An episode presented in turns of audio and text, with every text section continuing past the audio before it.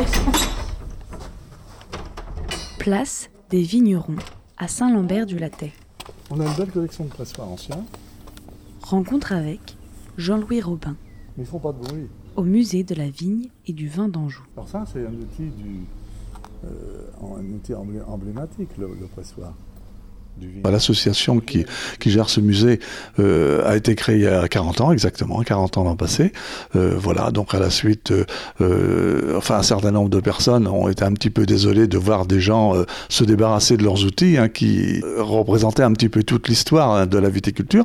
Donc c'est l'origine de la création de, ce musée, hein, dans des bâtiments, des anciennes caves du 19e siècle. Ils sont allés voir des vignerons qui avaient des, qui ont mis à leur disposition un certain nombre de vieux, enfin d'outils anciens, pas forcément des vieux. Et euh, donc il y a une très très belle collection qui s'est créée comme ça. Notre musée est inscrit euh, aux musées nationaux. En fin de compte, c'est un musée qui a toute une histoire. Voilà, donc dans le musée, on a toute une collection d'outils hein, qui représentent toute la vie du, vigneron, tout le travail du vigneron pratiquement depuis le 19e siècle, presque jusqu'à aujourd'hui. Mais le musée, ça n'est pas seulement un lieu statique avec des objets, quelquefois qu'on pourrait qualifier un petit peu de poussiéreux. Le musée, c'est aussi tout un ensemble, tout un ensemble d'animations.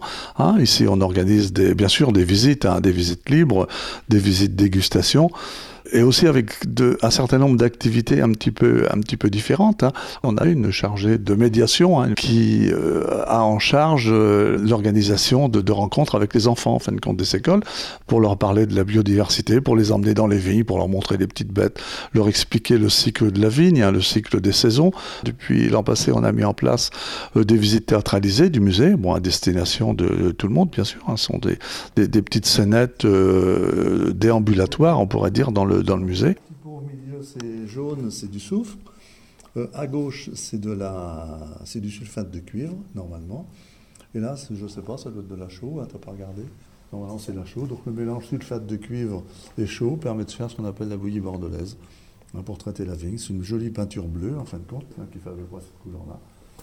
Qui permet de, combattre un parasite qui s'appelle le mildiou. Une période extrêmement importante dans la vie du, dans la vie du vigneron, hein, qui est la période des vendanges, en fin de compte. Donc, il y a tout un ensemble d'activités pendant le week-end des vendanges, hein, qui se situe souvent fin, euh, euh, souvent fin septembre. Cette année, ce sera euh, quand même début octobre, hein, du 5, euh, le, le- samedi 5 et le dimanche, euh, le dimanche 6 octobre.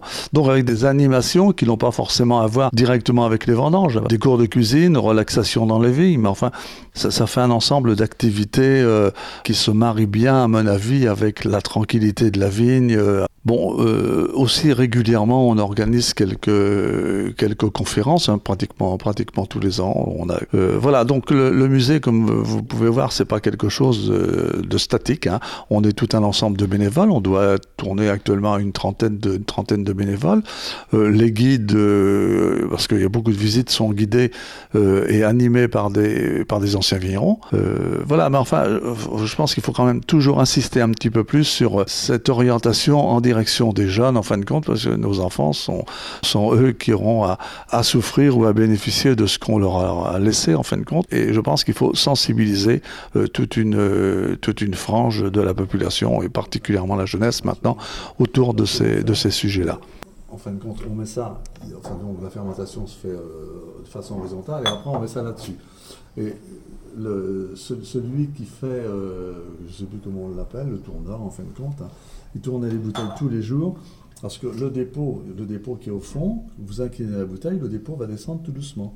Mais pour le faire descendre, il faut donner un petit coup de poignet comme ça et incliner la bouteille un peu plus tous les jours. Murmure, le kit sonore des territoires.